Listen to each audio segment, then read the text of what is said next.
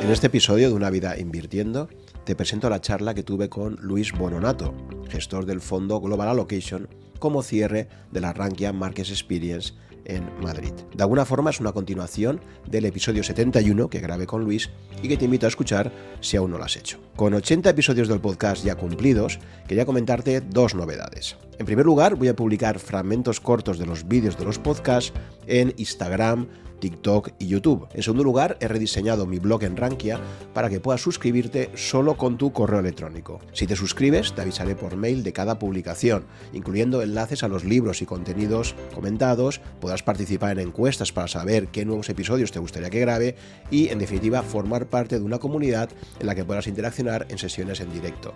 El blog está disponible en rankia.com barra blog barra such. Por último, este episodio te recomiendo de nuevo el completísimo curso Fondos de Inversión desde cero, impartido por miembros del equipo de Rankia, que puedes comprar a un precio muy especial para los seguidores de mi podcast en el enlace que te pongo en las notas del episodio.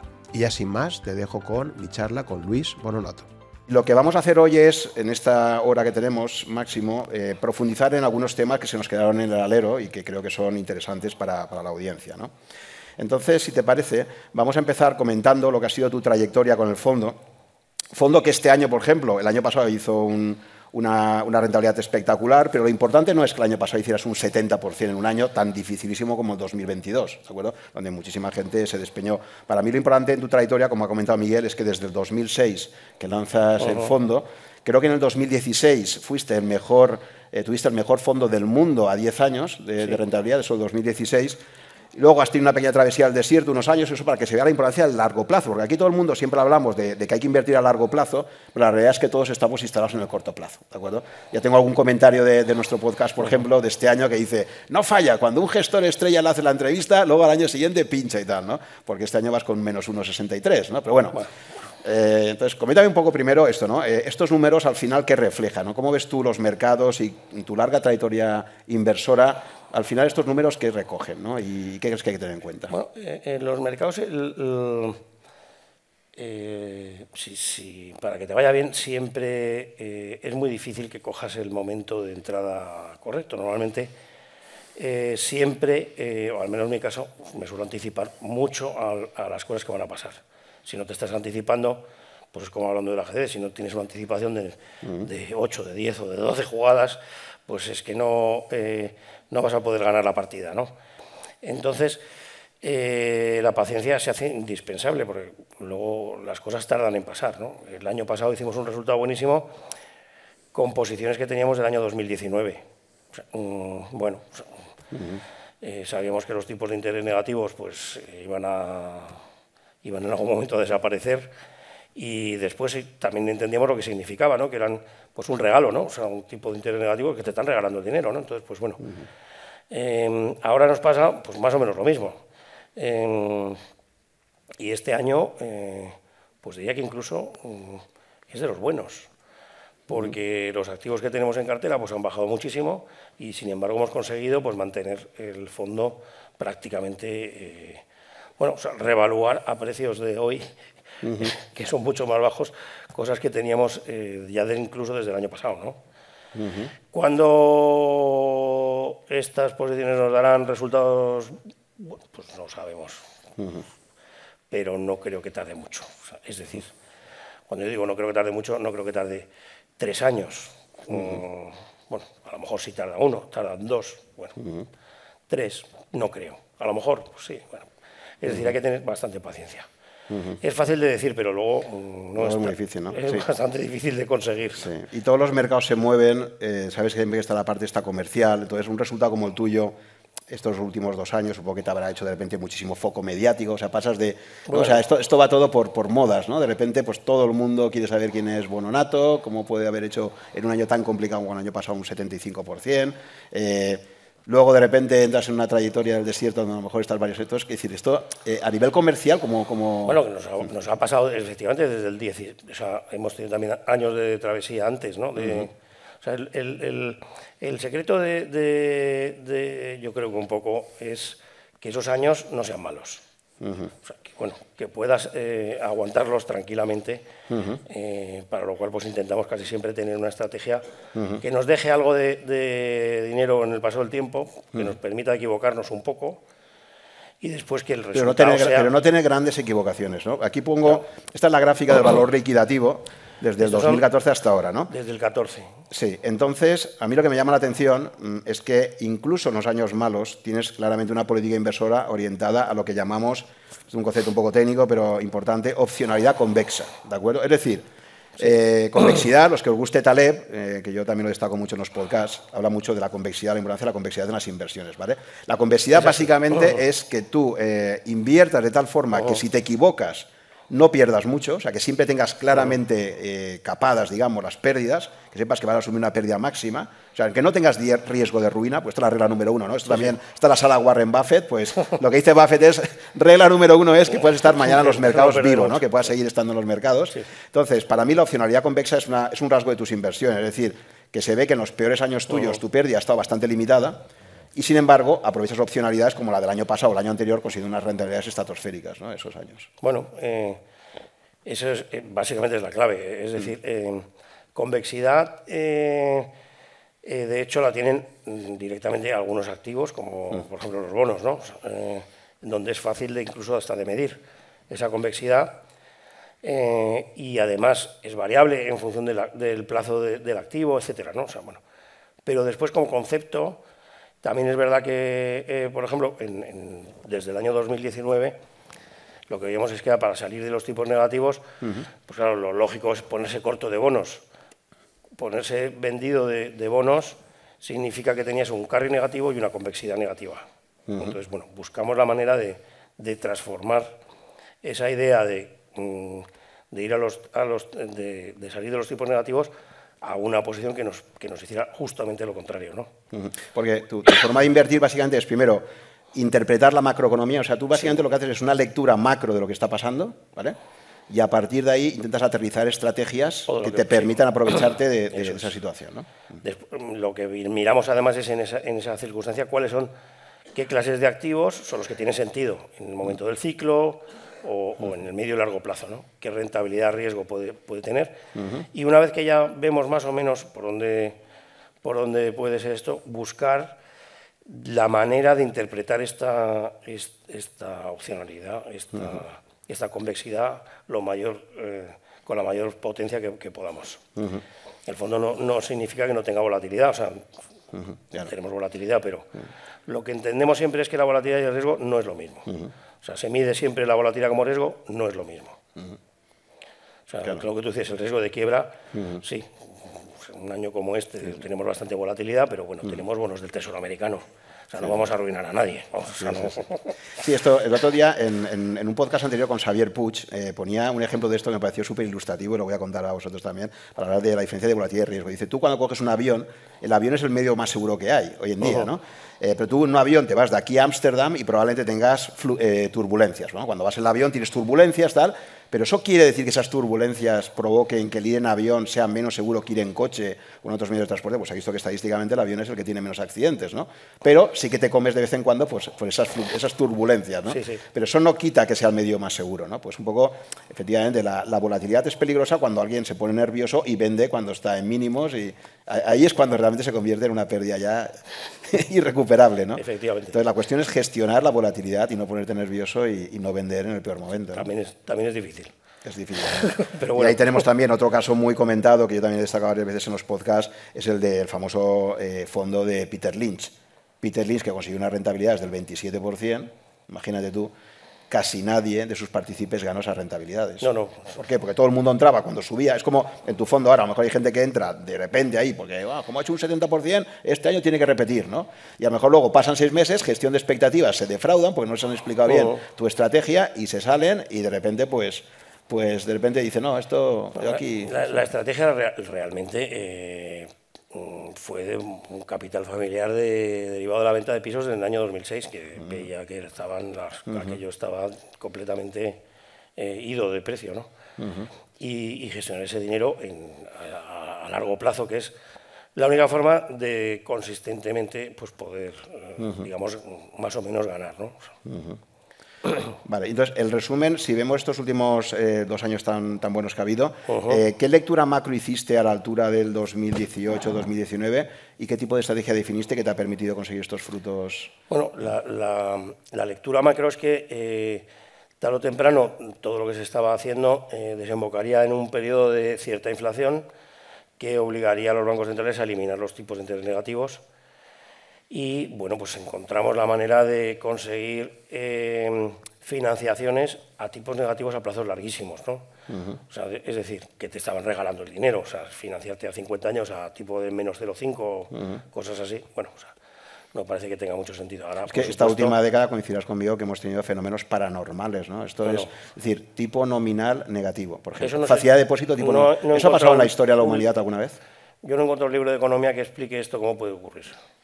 Primer fenómeno paranormal. Segundo, Pero bono. Ni siquiera después de haberlos puesto. o sea, quiero decir que todavía no, ha habido nadie que, que, lo pueda explicar. Después, ¿cómo se puede explicar bono austriaco a 100 años al 0% de, de cupón y tal?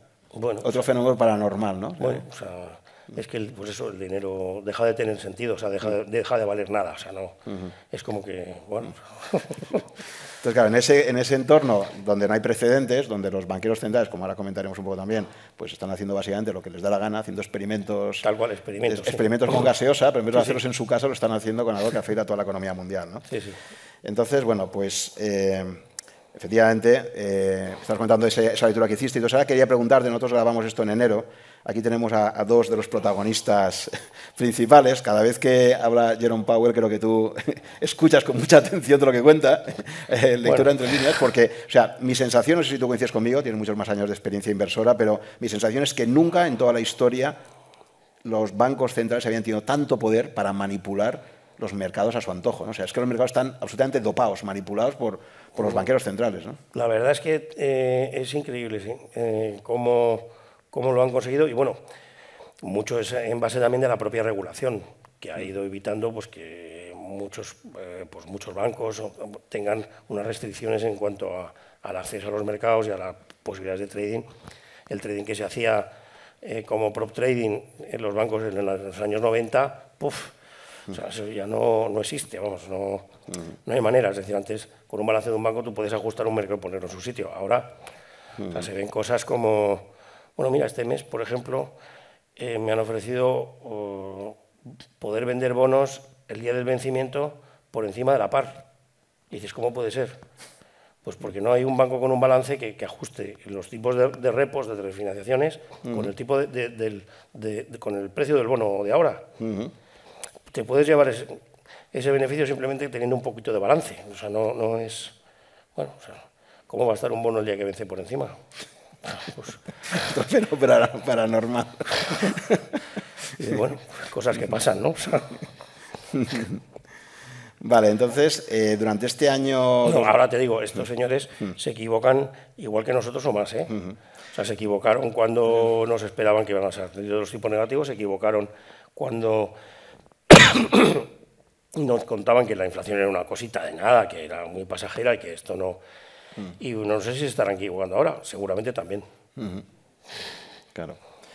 Lo que tienen los, comités, de expertos, esto no deja de ser una forma de economía, de economía planificada, ¿no? Totalmente. Es decir, que una economía tan compleja como la de mercado, pues al final eh, delegar en unas cuantas personas que aparentemente creen que saben mucho, que tomen decisiones que tengan ese impacto sobre el mercado, sobre todo haciendo cosas que vulneran la lógica económica, ¿no? Como digo, como tipos negativos y cosas de este tipo. ¿no? Bueno, y el intervencionismo, es decir, pues, haces una serie de cosas como las subidas de tipos este año han, provocado unas pérdidas enormes en, todas las carteras de todos los bancos del mundo, en sus carteras de inversión a vencimiento, que no se, que no se hacen los resultados, no se publican los resultados de eso, sino que van a vencimiento. Entonces, bueno, pero en el primer momento que tienen un poquito de, de salidas de, de depósitos y tienen que vender esas carteras, pues resulta que nos hemos encontrado cuántos bancos que estaban quebrados. ¿Y qué ha pasado? Nada. Mm. ¿Y son solo estos? No. ¿Y ahora qué han hecho? Pues bueno, pues ah, medidas quirúrgicas, ¿no? De, pues nada, se rescata esto otra vez, se hace, no sé. O sea, es una intervención bestial, o sea, se están cargando un poco la esencia del capitalismo, ¿no? Mm. Pero bueno, mm. es lo que hay. Eh, durante todo este año, durante estos primeros diez meses, desde que hablamos, eh, Pues, ¿Has detectado algunos cambios interesantes? ¿Qué cosas te han llamado la atención o más o menos ha sido todo como te imaginabas que iba a transcurrir? Eh, bueno, eh, lo que hablamos era que, la inflación, que era un poco nuestro, es un poco nuestro convencimiento en el medio plazo, cinco años, diez, no vemos que vaya a ser tan fácilmente controlable por una serie de motivos, eh, incluso pues, demográficos, del, pues, de, la jubilación de los baby boomers. Eh, por de, otro lado, que China, de la guerra, nueva guerra comercial, comercial Estados Unidos con China, ¿no crees que va a haber la cambios? La desglobalización que está trayendo. Estamos una desglobalización. Bueno, sumas una serie de, factores. Si encima ahora le pones no solo la guerra de Ucrania, sino encima la, nueva que, viene, pues todavía peor. O sea, no, o sea, no se nos ocurre. Eh, cada vez que pasa algo es como nos refuerza más eh, nuestro convencimiento de que, bueno, pues que será difícil. Ahora, efectivamente, mm, pues eh, los bancos centrales, o al menos la FED, desde luego, tomó el, mando de ponerse serio para intentar controlarlo o de devolverse esa credibilidad. Y lo que vemos nosotros es que se ha pasado bastante de frenada, mm, consiguiendo que a largo plazo pues, tengamos ahora mismo posibilidad de, invertir a tipos reales que no se han visto en los últimos 25, 30 años. Mm, bueno, sí, hubo poquito tipos reales por encima en el año 2000 mm. y ocurrió lo que ocurrió. Mm. Luego tuvieron un repuntito en el año 2007, claro, ocurrió lo que ocurrió. Eh, ahora están incluso por encima del 2007. ¿No va a ocurrir nada? Bueno, vamos a ver si se ocurrió o no, pero mm. lo cierto es que en sí mismos pues sí que vemos que es una, oportunidad, sobre todo que estos tipos reales donde, donde se, en donde se realmente invertimos es cubriéndonos de esa inflación, con lo cual, si es verdad que finalmente pues, la inflación no es tan baja como el mercado piensa, que básicamente es eh, las estimaciones que hacen los bancos centrales, pero ocurre siempre, ¿eh? al alza o a la baja. Tú ves, si tú coges los últimos 30 años, eh, la inflación a lo mejor ha sido el 4, ha sido el 2, ha sido el, o negativa, me es igual. La expectativa de inflación siempre es el 2. O sea, Luego ya será lo que sea, pero siempre es la misma. Entonces, pues bueno, ahora pasa también, o sea, que sigue siendo la misma, o sea, no de medio plazo y largo plazo es el 2, porque parece que es que los bancos centrales pues lo controlan eso como si su fuera... Objetivo, es su objetivo explícito a día de hoy. Una, una, pregunta que habría que hacerse es si, si crees que va a subir esa, ese objetivo de inflación. Porque claro, el 2 es un, es un tipo de inflación que se puso arbitrariamente en Nueva Zelanda a finales de los años 80 pero que es igual de arbitrario decir un 2 que un 3, ¿no? solo que si es un 3 es un 50% más de margen de maniobra en cuanto a, subida de precios, ¿no? Yo creo que el, que el, 3 no lo van a asumir como objetivo de inflación, pero sí lo van a permitir. Es decir, mm, no lo, digamos, no, no, sé si es tan fácil que lo digan, porque en el momento que tú cambias una cosa como tan anclada en, la mente, Em, lo que puede ocurrir es que digas, bueno, pues ¿y por qué no el 4? ¿Y por qué no el 5? Entonces, entonces eh, digamos que, la inflación, que tiene un componente eh, psicológico muy alto, o sea, es decir, la propia expectativa de inflación mm. genera inflación, pues bueno, eh, digamos que, mm. que, que, sí, efectivamente, yo creo que se darán con cuanto a los dientes si consiguen un 3, mm, pero que no lo van a decir abiertamente, vamos, así como así, vaya. Por supuesto, si eso ocurre, hay que comprar bolsa eh, el primer día eh, y cualquier tipo de activo real que le beneficie la inflación. O sea que pues, la bolsa también es uno de ellos, ¿no? en la lucha que tienen, claro, también es verdad que, siempre los ponemos a ellos de culpables, pero la verdad que les ha tocado jugar en una situación muy complicada. Si la política fiscal de los gobiernos no ayuda para nada, pues al final a los únicos que les han dejado que puedan hacer algo son ellos. ¿no? Eh, que tú, como lo contaste también en el episodio, ¿no? la política fiscal que ha habido de, ayudas directas al consumo. ¿eh? La política fiscal eh, que sigue habiendo eh, bueno, si hay un problema de inflación y el Banco Central está subiendo los tipos en Estados Unidos hasta 5 y pico, y dices, bueno, ¿y qué hace el, gobierno? Gastar como si no hubiera un mañana. Mm. Es decir, estamos en un programa de gasto eh, como no ha habido otro igual, vamos, mm. yo creo que ni después de la Segunda Guerra Mundial, vamos. Eh, Yo qué sé, o sea, no, no, no, hay no hay nada parecido. Y, los, y la expectativa de gasto recurrente que hay mm. eh, para los próximos años de, pues, para renovables, para no sé, bueno, pues, y la historia económica lo que nos dice es que cada vez que aumenta el endeudamiento, al final tiene que aparecer la inflación. Es la única forma que tienen los gobiernos de, financiarse. De financiarse, Entonces, que, pues, digo que, que al final es que están obligados y que el propio gobierno está generando esa inflación. Eh, a base de ese gasto, que, quieras que no, pues también, también ayuda, ¿no? Entonces, bueno, ese es otro de los motivos también por los que pensamos que, que será difícil que, que la inflación se controle así como así, ¿no?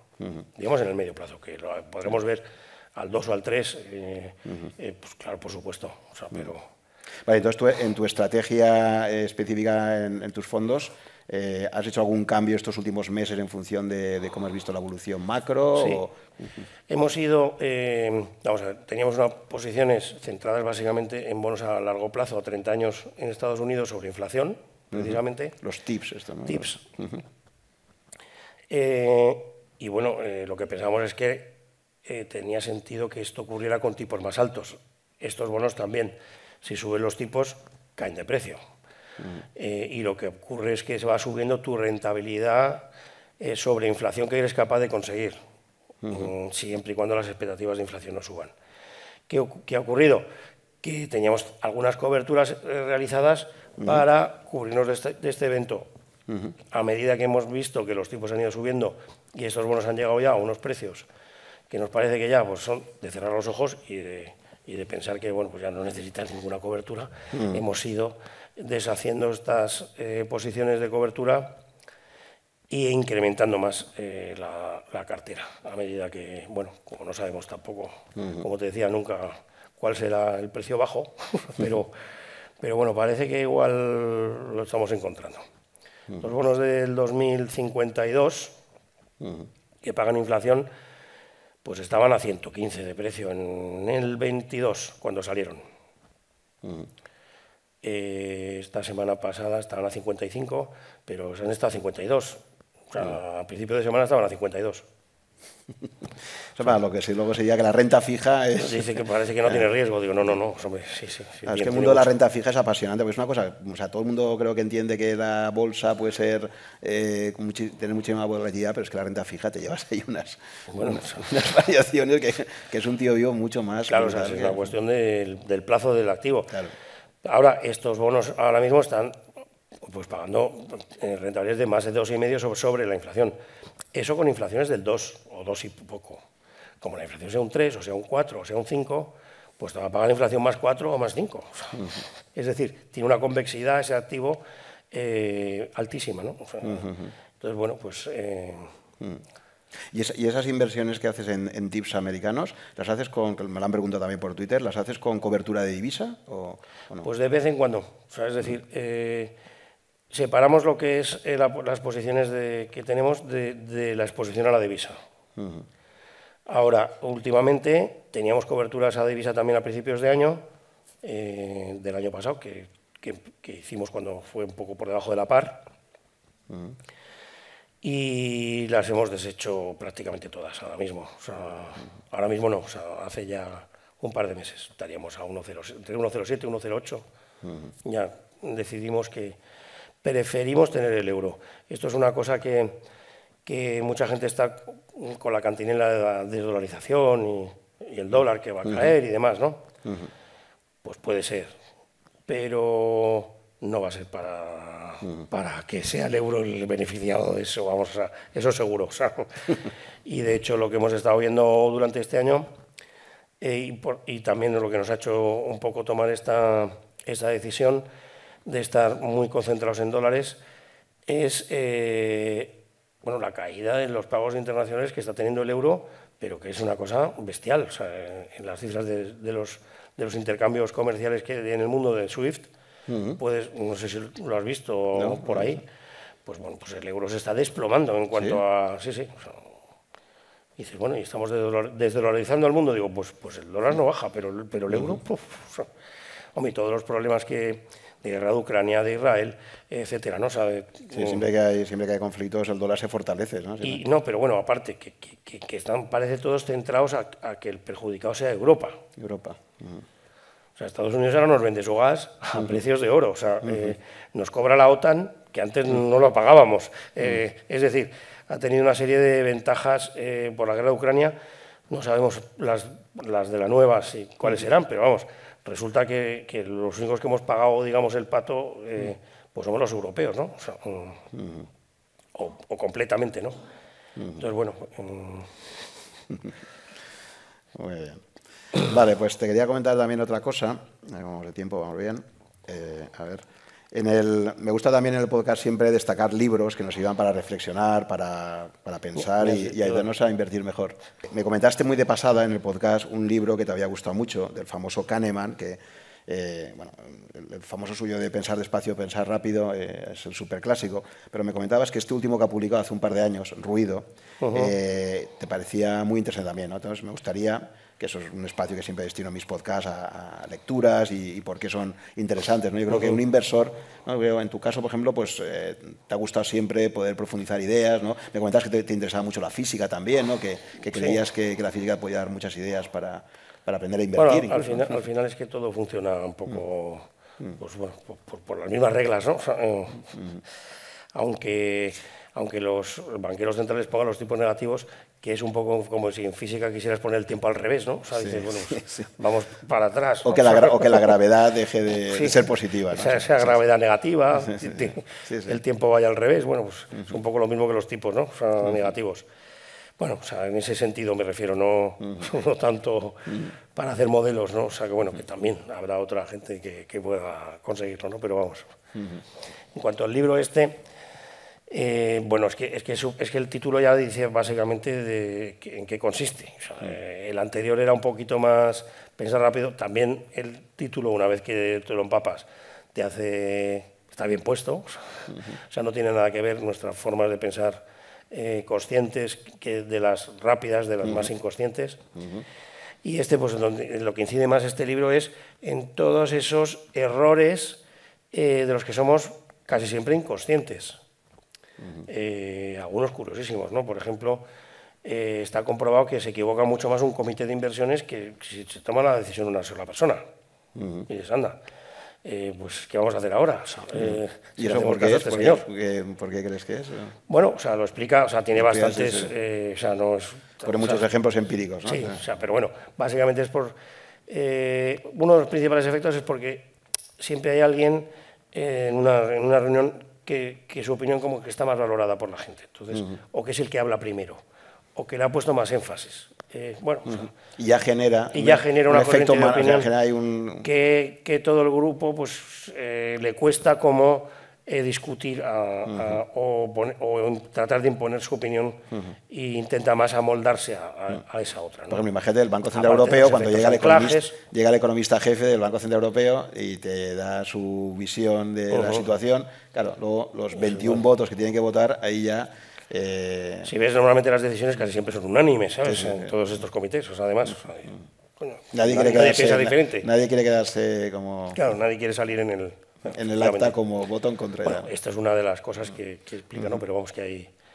hay me, me, me, más, llamaba muchísimo la atención cuando decía que son decisiones tan importantes como las de un juez, la, uh -huh. eh, un diagnóstico médico, que influye también muchísimo en la, la, anécdota que le ha podido pasar. O sea, si el partido, si el equipo del juez ha perdido el domingo, decía que el, el, lunes la sentencia... Puede eh, ser bastante peor que si, que si ha ganado, sí, sí. O sea, claro, decía, eh, hablaba mucho también de las inconsistencias que hay en la toma de decisiones, ¿no? Eh, uh -huh. Mismos sujetos con una formación similar, ante un problema igual, la variabilidad que hay en, en el diagnóstico. Incluso en el mismo, sí, sí.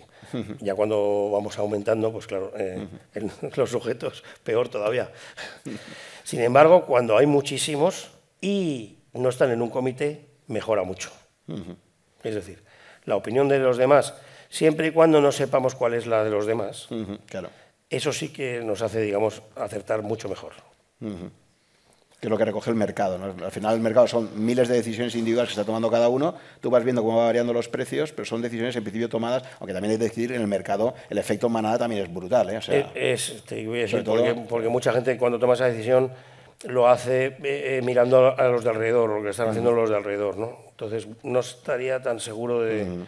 decir, que sí, es verdad, pero en mercados en los que nadie hable con nadie, ni se haya noticias, ni, ni exista Bloomberg, ni, uh -huh. y te diga por la mañana, eh, pam, pam, pam, sus cuatro... O sea, mm, no sé si me entiendes. Sí, sí, sí que está todo.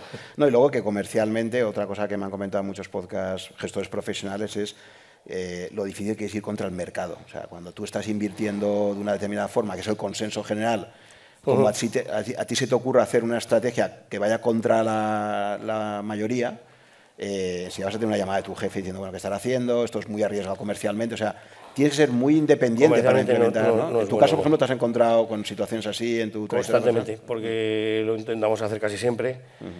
Si tenemos una idea y además es contraria a la de todo el mundo, refuerza eh, que el precio efectivamente está mucho más, eh, es mucho más favorable a, tu interés.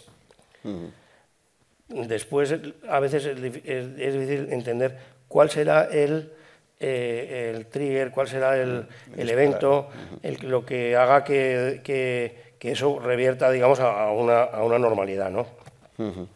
Ahora mismo nos pasa con los tipos reales. Oye, ¿va a ser normal que nos den tipos reales del 2,5 de aquí a 30 años de media? Digo, no, vamos a ver, eso es imposible.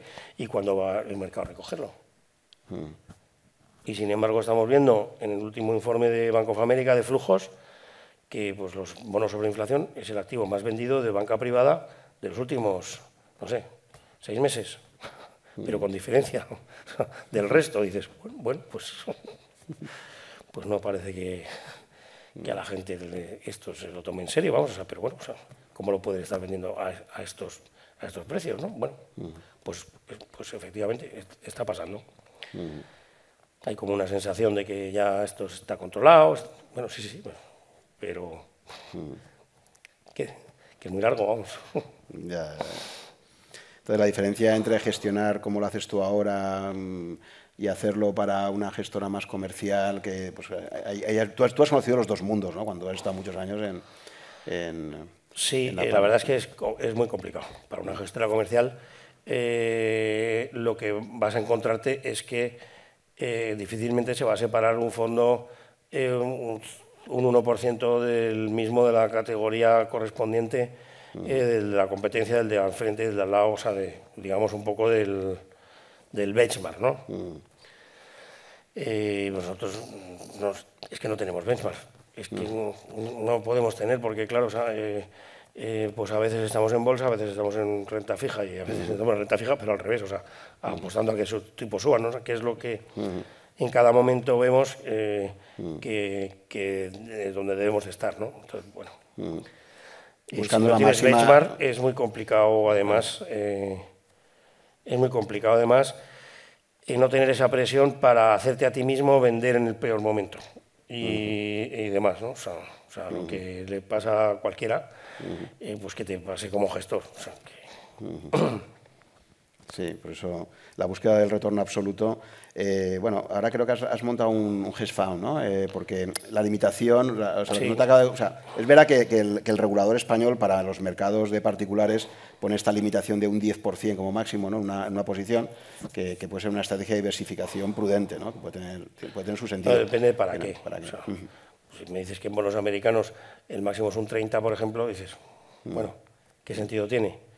Eh, tengo que comprar otro Mm. Pero da igual que el emisor sea el mismo. ¿Por qué no puedo comprar un 40 del mismo bono? O sea, si son todos iguales. Si esto es una. Si, son paripasos, es decir. O sea, pues tengo que comprar el año del 52 y el 53. pues yo qué sé, eso. Si es que me gusta más este. No, pues. Bueno, que tiene una serie de. Y eso en donde menos limitaciones tiene, claro. O sea, porque lo que tú me estás diciendo es un 10, pero después. Claro, eso se aplica también a un ETF que puede estar diversificado. Se aplica también a un no sé, a una cesta de cualquier otra cosa. No solo eso, sino que no puedes pasar del 40 con un 5, no sé Hay muchas otras eh, limitaciones. Pues derivados sobre materias primas, pues un poquito difícil de hacerlas. tiene que estar siempre buscando la manera. Bueno, pues. Eh, y entonces ya el constituir un hedge fund ya es decir, oye, aquí ya si tú confías en, el gestor, pues ya tenemos total margen de maniobra y flexibilidad para, para y te sientes más cómodo con, ese tipo de, estructura. ¿no? Mm. Llevamos pues, un año con eso, pero bueno, está más dirigido un poco al cliente institucional y los importes mínimos son, digamos, elevados y bueno, pues hay que digamos, pasar los filtros de, poder ser eh, inversor profesional o institucional, ¿no? Muy bien. Vale, pues del libro quieres comentar alguna cosa más o pues mm, gustó? realmente no, o sea, mm. es decir, o sea, o tiene 40.000 anécdotas, o sea, yo creo que está bien eh, o sea, no una cosa sola, o sea, sino, sino un poco todas esas que se nos escaparían, como por ejemplo lo de los comités, ¿no? Que dice, bueno, ¿y tú no tienes un comité de inversiones? dice, pues iba a poner, pero se, me ha pasado las ganas, o sea, la verdad, por ejemplo, ¿no? sí, sí, sí. Yo después de ver cómo, qué es lo que pasa con los comités, digo, se me han pasado un poquito las ganas de tener un comité de inversiones. bueno. Vale, pues, pues vamos a abrir un poquito el, turno de preguntas.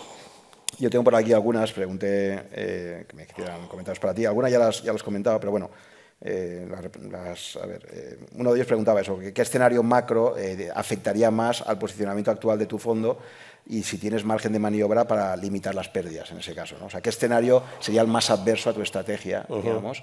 Y, de alguna forma, ¿cómo tienes contemplado, cómo gestionas, o la pregunta más amplia sería eso, ¿cómo gestionas los escenarios más adversos? ¿no? Yo creo que hay que ponerse siempre, una estrategia convexa es pensar qué cosa te podría matar, ¿no? De alguna forma. Sí, claro. bueno, es un poco lo que hemos estado haciendo este año. O sea, pensando que teníamos un, que podían ocurrir todavía cosas en contra y bueno, pues limitando bastante las pérdidas. Es verdad que hemos, a medida que bajan los precios, las pérdidas que puedes tener también son menores, claro. entonces, pues ahora mismo tenemos, como digamos, vamos a tener más volatilidad de la que hemos tenido los primeros seis meses. Mm. Aún así, nada, eh, nada muy, o sea, no, no, queremos que vaya a ser nada muy preocupante, vamos. Eh, lo que peor nos puede pasar es que sigan subiendo los tipos reales. Y para eso, pues bueno, pues eh, tienen que subir los tipos nominales y que la gente piense, o el mercado piense, que la inflación va a ser incluso más baja. Es decir, que, bueno, ¿puede ocurrir? Pues sí, pero digamos que yo creo que el mercado se ha puesto a pensar que la inflación va a ser más baja precisamente porque los tipos estaban siendo bastante altos, ¿no? Entonces, sea, para ti el tipo de interés más significativo es el tipo real, ¿no? que descuenta la inflación. El tipo real es el tipo que tengas de la inflación sobre o bajo, que es lo que miran los bancos centrales. la Reserva Federal ha hecho un informe este verano diciendo que ellos piensan que a lo mejor la economía puede soportar un 0,50. Eh, estuvimos comentando estos escenarios de McKinsey, de los escenarios macro, pues según ellos, pues para los próximos años, pues entre el menos uno y el escenario mejor de que la inteligencia artificial haga un desarrollo monstruoso en productividad, etcétera, etcétera, etcétera, pues a lo mejor podríamos aguantar tipos reales de, un 1. Digo, bueno, o sea, sí, eh, piensan lo mismo que la FED, quiero decir, aproximadamente. Y también más o menos igual que yo. O sea, no... lo que ha sido un poco extraño es ver cómo, cómo hemos conseguido tener estos, eh, o sea, esta posibilidad de ahora mismo de, de poder capturar este, estos tipos reales a tan largo plazo. Claro que, que, en el momento que el mercado piense que esto no tiene sentido, pues las revalorizaciones que podemos tener pues son bastante altas, creo, vamos. Y siempre que inviertes en bonos, lo haces en bonos que, crees que, el principal está garantizado, ¿no? bueno, no siempre, es decir, eh, es decir, muchas veces hemos, hemos tenido riesgo de crédito. Sí, de hecho, eh, creo que en el 2011 estabas con bonos griegos. 2011 y 2012, pues mira, tuvimos una posición casi de un 20% en bonos griegos. Eh, que por cierto terminamos ganando dinero, porque son todos iguales. Entonces teníamos que comprar unos bonos muy largos mm. sobre inflación que cotizaban a 25 o por ahí cuando empezamos a comprarlos. Entonces, pues bueno, eh, ya habíamos hecho la quita, digamos, mm, pensando que, iba a haber un 50 de quita mm. eh, y que, bueno, aún así no íbamos a sufrir demasiado. Sí sufrimos un poco, pero... O sea, tu apuesta era que si, eso no se pagaba, eh, el desastre que hacía Europa, eh, los primeros que estaban cargados hasta arriba eran bancos alemanes y franceses que estaban hasta arriba, o que si fuera Grecia. Y entonces sí, ya una quita de un 50 y además eh, cercenando la seguridad jurídica, que es una cosa a lo que los, europeos están muy, como, son muy proclives a hacer. el Banco Central Europeo se sacó una norma de. De la chistera. De la chistera para decidir que ellos no sufrían pérdidas, que eran acreedores preferentes, teniendo los mismos bonos que los demás. Digo, uy, va, ¿y esto cómo se come? Y entonces la quita, que pensábamos que iba a ser relativamente, pues a lo mejor de un 25, si es que, si es que porque fue una decisión política en ese momento, si es que se decidiera hacer, pues bueno, fue un 50. Efectivamente, habíamos puesto en el peor de los casos, y hasta con un 50, pues tampoco nos, nos harían daño. Y de hecho, pues bueno, pues, conseguimos, claro, pues compras a 25, pues es que... bueno... Ya. Vale, otra pregunta que plantean es ¿por qué prefieres los bonos tips, esto que decías, Sí. eh, eh, a largo plazo frente a los bonos normales? ¿Por qué prefieres comprar los tips a los, a los bonos? eh, Bueno, eh, vamos a ver, los bonos tips eh, y los normales tienen el mismo tipo de interés en el mismo plazo. Eh, la única diferencia es que los bonos tips llevan implícito una, digamos, como si fuera un swap, o sea, un, un break-even de la inflación que tiene que ocurrir en ese periodo para que den lo mismo que los otros. Si finalmente la inflación es más alta, pues es mejor tener el tip. Si es más baja, es, es mejor tener el bono, en principio. ¿no? O sea, que estás pagando como un seguro por, por el hecho de que, de que la inflación sea más alta de lo previsto, ¿no? Claro, Pero claro. prefieres cubrirte ese riesgo que... Claro, o sea, prefieres pagar por tener esa prima de riesgo a que la inflación sea superior a la prevista. Si, si tú piensas eh, para un inversor realmente de largo plazo, o un family office, o alguien que, o sea, que tenga un, un- un plazo realmente largo y una- un patrimonio que conservar, eh, bueno, pues es que su enemigo principal es la inflación. Pues bueno, o sea, yo entiendo que mi cliente es, mm, es ese, o sea, es decir, es lo que yo hago para, para mis clientes, que, que realmente es lo que me piden, que les conserve el dinero y en el largo plazo, pues que, bueno, que, que no, que, no, que no lo pierdan. O sea, que, eh, bueno, pues que, que- que hay mejor que esto, o sea, no tengo que, ya ni que pensar, si es que está hecho ya, o sea, ya en un, en un activo y además me lo garantiza el, el Tesoro americano. Digo, vamos, fantástico, bien sobre hojuelas. Aparte, ¿qué es lo que ocurre? Tipos reales positivos a largo plazo tan altos como los que hay, lo que hacen es que otras inversiones alternativas, eh, el riesgo que estás asumiendo no, no tenga sentido. Es decir, para que la bolsa dé esos tipos reales a estos plazos, bueno, pues ya veremos. O sea, tengo que verlo yo. O sea, desde luego al pasado no te creas que es fácil ¿eh? que lo den. ¿eh? En el pasado no ha sido fácil. Eh, con lo cual a futuro, pues no sé si va a ser fácil, pero me temo que no. Y son, digamos, que activos que sí que pues puedes perder, ¿no? O sea, puedes perder tu, tu principal, ¿no? O sea, Bueno, Sí, sí. La verdad que estaría bien si un, un gráfico, no se ve mucho ese gráfico de tipos reales eh, en, en- en contexto histórico eh, para ver en qué momento estamos y es un momento verdaderamente singular, ¿no? Eh, sí, es bastante singular. Vamos, es decir, sí, los bancos centrales han subido los tipos para contener episodios inflacionistas o destruir burbujas, pero vamos, hacen lo mismo. Es decir, los periodos inflacionistas y las burbujas, digamos que... Claro, es que ahí el tema es que, claro, como la inflación todo tiene retardos en economía, ¿no? Entonces tú tomas una medida que subes el tipo nominal, que eso es inmediato, depende de ti, pero conseguir que el bicho que se mueve, que es la inflación, esa vuelva, entonces ahí es cuando se produce, ese- en ese retardo... es en Entre un que- año y medio y tres, a lo mejor, Claro, de, de entonces, retardo. ese retardo es el que ahora le está provocando esos reales mucho más altos, ¿no? Sí, es sí. el periodo de ajuste, ¿no? Porque tú puedes controlar lo tuyo, lo, lo otro, eso, eso no...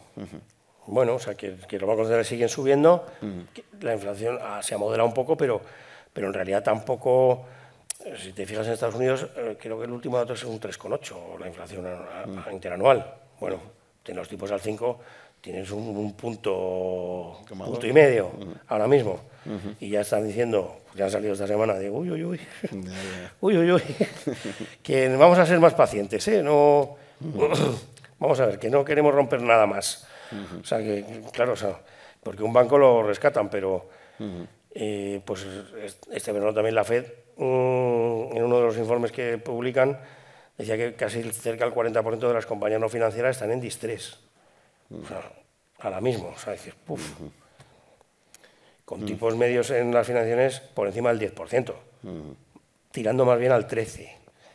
O sea, digo, compañías que no tienen acceso a los mercados de capitales, o sea, que no están cotizados en los principales índices, ¿cómo se financian? Ah, pues, pues fíjate. A ver si lo aguantan, ¿no? Bueno, Sí, sí, sí.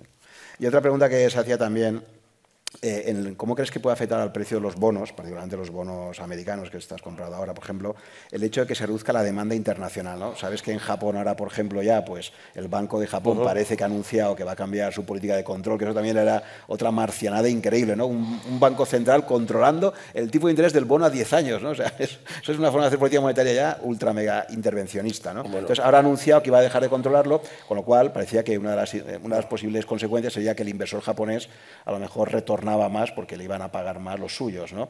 Pero estamos hablando de japoneses, de chinos, en general.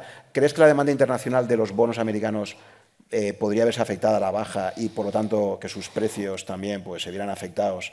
esto de eh, Japón lo he escuchado bastantes veces y, directamente no lo entiendo.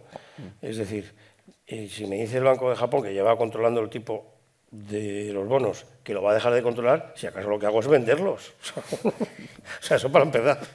O sea, porque sé que se la van a pegar. Eh, de hecho, lo hemos pensado bastantes veces nosotros, intentar hacer alguna... Dice, no, vamos a dejar que suban los tipos hasta el 1. ¿Y cómo están al 0? Digo, sí, la ¿para qué voy a comprar los bonos? Cuando, cuando lleguen ya al 1, ya, y es, ya, sí eso, o al 2, o a ver a cómo los dejan, porque lo que han dicho es que creo lo último que es, que es el 1% donde lo van a poner. Y que además, suavito, ¿eh? O sea, tampoco... Poco a poco, ¿no? Poco a poco. que no duela, que no duela.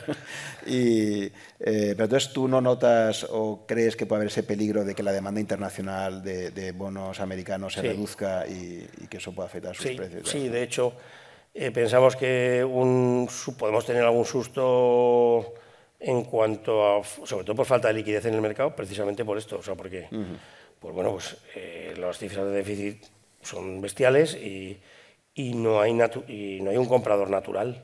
Pues todas las compañías de seguros y de, y de pensiones en Estados Unidos pueden comprar a lo mejor 100.000 millones de dólares al año de, nuevas primas, de tal. dices, bueno, venga, otro menos.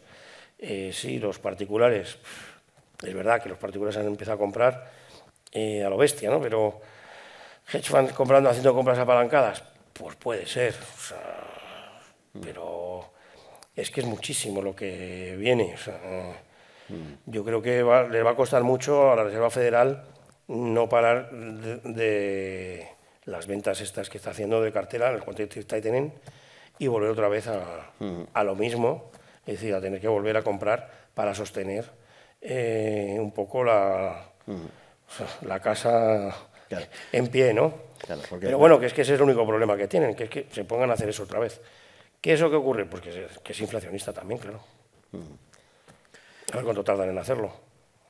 lo que decíamos antes de la guerra comercial creciente entre Estados Unidos y China y cómo eso nos lleva a la desglobalización, eso trasladado a los mercados financieros también pues es el dólar, en principio tú dices que ahora está ganando más protagonismo, pero a medio o largo plazo parece que el dólar debería ir perdiendo protagonismo. Fíjate ahora el acuerdo entre China y Arabia Saudita para empezar a comprar petróleo con yuanes y tal. Es decir, que en la medida en que también se está viendo con la guerra de Ucrania, ¿no? 50 países se alinean para boicotear a las compras de Rusia, pero si Rusia tiene 150 países más para poder sacar por ahí sus productos, entonces se está creando un mundo bipolar y a nivel monetario y financiero también me temo que eso también va a llevar a, esa bipolaridad también, ¿no? sí, Lo, único que pasa es que, es que protegerte con yuanes, pues, ¿qué te diga? O sea, dices, no, es que hay que comprar yuan, sí, o sea, pues, pues no sé. es que la alternativa... Cuando sepa, cuando sepa que, cómo está el paro juvenil, que como sabes en China ha empezado a subir y han dicho que ya pues que no publicaban las cifras porque les venía mal. O sea, ya estás aquí. Cuando estás hablando de un país así, que, estaba, dice que no sabe lo que... Estaba leyendo algún artículo de que muchos chinos les ha ido muy bien, se están yendo todos a Singapur y fuera de China porque no les gustaba nada el panorama que veían allí también, ¿no? O, la burbuja inmobiliaria que tienen en China allí, tienen, O sea, vamos a que... Vaya, o sea, que, sí, que de dolarización, pero que, pero, pero que no se ve al final, momento. Al final, a lo que tenemos aquí a nuestro alcance es dólar o euro, eh, digamos, siendo sensatos en lo que se puede invertir, ¿no? O sea, euros porque estamos en, Europa y dólares porque, bueno, porque es lo que hay, o sea, no... ¿Qué otra divisa? Bueno, sí, te puedes poner a comprar divisas emergentes, pero que, bueno, Claro, de momento no hay ninguna alternativa por mucho que el mundo se haga más bipolar y que... y se seguirán aprovechando. Me temo que no. Bueno, y de hecho lo que, estaba, lo que te estaba comentando, o sea, el euro al revés, o sea, Sí, eso me ha sorprendido mucho porque el euro tenía ya como un 20% de cuota de mercado. ¿no? La última vez que lo miré a nivel de, reservas de divisas estaba 60% dólar, 20% euro. De reservas ya estaba el yen, ya estaba franco suizo. Pues reservas de divisas no sé, pero. Bueno, o sea, quiero otro el, franco suizo. Dice, bueno, pues francos suizos. Pero si es que estamos con lo mismo, si es que mira qué Banco Central tienen, si es que es como un hedge fund, el Banco Central de, de Suiza que se pone a, vender billetes para comprar acciones de Amazon. dice, pero bueno, ¿cómo, ¿cómo, puede un banco central hacer esto? O sea, pues sí, pues eso es lo que hacen.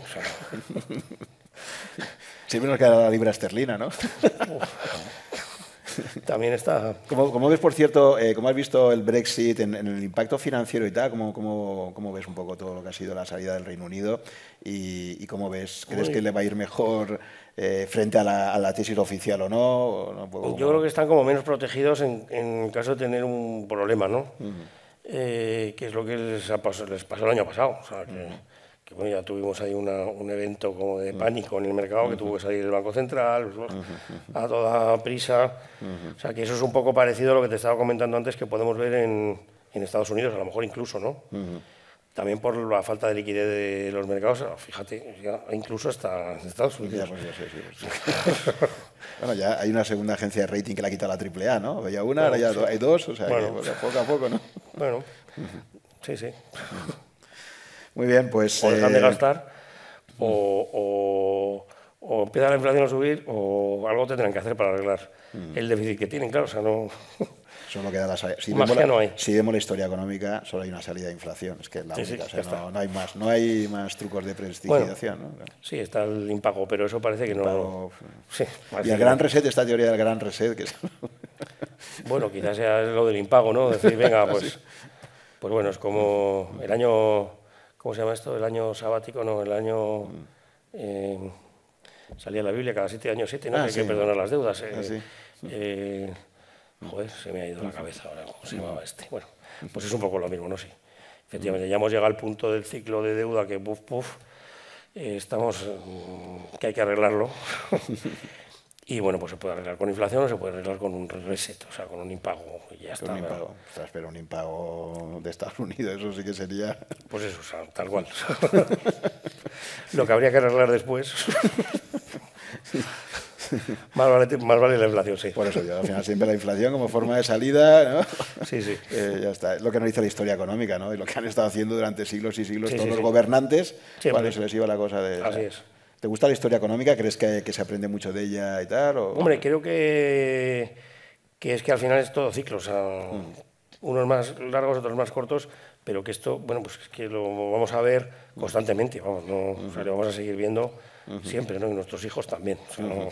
¿Te has visto el último libro de Ray Dalio? Va un poco en esa, en esa misma idea también, ¿no? de, bueno, por la repetición de ciclos históricos con los países. O sea, les dice que estamos en la típica fase de un imperio en declive, Estados Unidos, con un imperio emergente que, y que esto se ha visto a lo largo de la historia muchísimas veces, que estamos en un nuevo ciclo de este tipo y tal, ¿no? De hecho, hace poco he hecho otro artículo sobre esto, con, o sea, un poco, pero sí, el pues plantea un poco así, ¿no? ¿Cómo se llama el libro? Pues los ciclos, no, no, recuerdo ya, luego no, recuerdo ahora el nombre exacto, pero es el último que ha sacado, el último que ha sacado que pues estudia eso, eh, panorama histórico, eh, auge y declive de, las potencias dominantes y cómo siempre hay una fase de donde coincide un declive con otro. Como va sacando artículos sobre esto antes de los libros, o digo, es que de esto sí he leído algo suyo, pero no sé si, o sea, el libro como tal no. Vale. Pues sí, sí, lo tienen publicado hace un año, una cosa así. vale, pues eh, no sé si eh, era también, eh, aprovechando que estáis presentes, pues también quería abrir alguna pregunta. Por ahí veo a Luis. Luis, venga, anímate. He visto que el comportamiento del fondo normalmente es muy tranquilo, entonces, ¿cómo cubres la volatilidad de los tips que comentabas para, para, para ver este comportamiento tan tranquilo para después aprovechar los movimientos? Bueno, eh, no sé si lo he explicado un poco. Eh, por un lado, durante este año lo que hemos tenido ha sido eh, unas posiciones que nos daban beneficios al empinarse las curvas de tipos. Luego, como al ser, los bonos muy largos, efectivamente cuando han caído de precios porque las curvas se han empinado. Eso nos ha hecho, digamos, compensar. Y por otro lado, posiciones cortas directamente en bonos también. Entonces, al claro, o sea, al subir los tipos de interés, las posiciones cortas de bono nos ha ido dando el beneficio que nos daba la pérdida, es que nos va subiendo el, rendimiento real que vamos consiguiendo en el, TIP. ¿Qué es lo que hemos hecho? Que decía también, hemos ido cerrando paulatinamente. A principio de año teníamos mucha cobertura, eh, incluso pues estábamos un poquito positivos en el año y también muy, muy, muy quietos, muy parados. Eh, subían los tipos, han ido subiendo. Este año ha sido un movimiento de subida como muy pausadito, muy... Sí, como de, o sea, como de las ranas en el... O sea, como se dice, en la, olla, ¿no? Eh, poquito a poco, poquito a poco, muy poquito a poco, o sea, para, para perder los nervios, vamos. Entonces, pues claro, hemos ido perdiendo los nervios y a lo mejor nos hemos cerrado un poquitín antes de lo que deberíamos. Pero bueno, eso...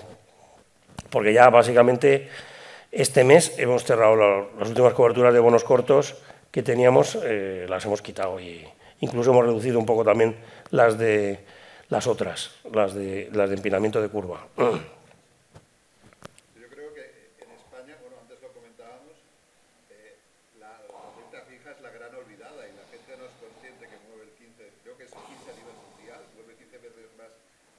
Ah, ah, bueno, claro, eso sí. digo, el 15 no, digo, 15 veces sí, eso sí, sí. 15 veces, sí, sí. Bueno, repito para los que no habéis oído, efectivamente, eh, es verdad que el inversor particular está muy centrado siempre en la renta variable, en las acciones, oh. quizás también porque históricamente era a lo que tenía más fácil acceso, pero realmente la que mueve los mercados mundiales, y si veis los volúmenes, si veis alguna infografía, viendo lo que supone el peso de cada mercado, los mercados de renta fija con muchísima diferencia son los, que... Y los tipos de interés son el principal instrumento para valorar el resto de activos. Es decir, mm. que, la, que, no es casualidad que el año 22 pues, cayeran eh, las bolsas. Claro, o sea, si suben los tipos de interés, pues las bolsas caen. Lo que es un misterio es este. Pero bueno, que ha sido un poco por la inteligencia esta... Sí, la nueva narrativa del mercado, la inteligencia La narrativa del mercado que crees que está sosteniendo todos los mercados de renta variable es que va a haber un, estallido de, productividad. De eh, productividad con, O sea, que el chat GPT podemos decir que ha sido el que ha aguantado todas las cotizaciones ahí. Bueno. Aunque bueno, también parece que el mercado, porque esta mañana... Si, ves, si ves las, las acciones una a una te vas al S&P y bueno, que suben 7. O sea, Exacto, eso que te iba a comentar, porque también otra, cosa, otra, cosa que ha surgido esta mañana en, en, el debate que hemos tenido en diferentes ponencias es que eh, está como muy el, reparto es muy desigual. Es decir, una oh. cosa es lo que le pasa a las FAN, a las principales tecnológicas, pero hay muchísimas pequeñas empresas con valoraciones que parecen muy razonables, ¿no? Que están, o sea, que, que, realmente es que el mercado, claro, es como cuando dices el IBEX 35 ha subido, pero subía solo Telefónica, ¿no? Dices, sí, sube una y bajan 34, pero es que la que sube tiene tal peso que parece que el IBEX se está moviendo todo, ¿no? Entonces, ¿crees que también una parte de los índices de renta eh, variable lo que está pasando es que el comportamiento es muy desigual, ¿no? Es muy desigual y está muy concentrado en este tipo de argumentos que, bueno, oye. Eh, también de momento, de, es verdad que también, bueno, pues eh, habían caído lo suyo también en, el año anterior, pero vamos, eh, con todo y con eso, eh, las valoraciones no dejan de ser exigentes incluso para las que están baratas. Creo yo. Pero tú las small caps, por ejemplo, a nivel internacional, las ves las ves que tampoco están especialmente baratas. Hombre, es que, es que, claro, es lo que te decía de las pequeñas compañías, es que muchas de ellas es que se van a ir al garete. O sea, como esto no cambie rápido. Por las condiciones financieras que tienen, ¿no? Claro, porque las condiciones financieras que tienen ese tipo de compañías no tienen nada que ver con. O sea, el tipo de descuento que tienes que utilizar no tiene nada que ver con el de una compañía grande, ¿no? Entonces, bueno, vamos a ver. Muy bien, pues nada, hemos cumplido la hora ya prácticamente, así que muchas gracias Luis por estar con nosotros. Muchísimas gracias a todos vosotros por la asistencia a esta quinta Rankia Markets Experience. Y nada, os deseamos lo mejor y hasta la siguiente edición. Así que nada, muchísimas gracias. Gracias por llegar hasta el final de esta conversación. Espero que te haya gustado y hayas aprendido algo escuchándola.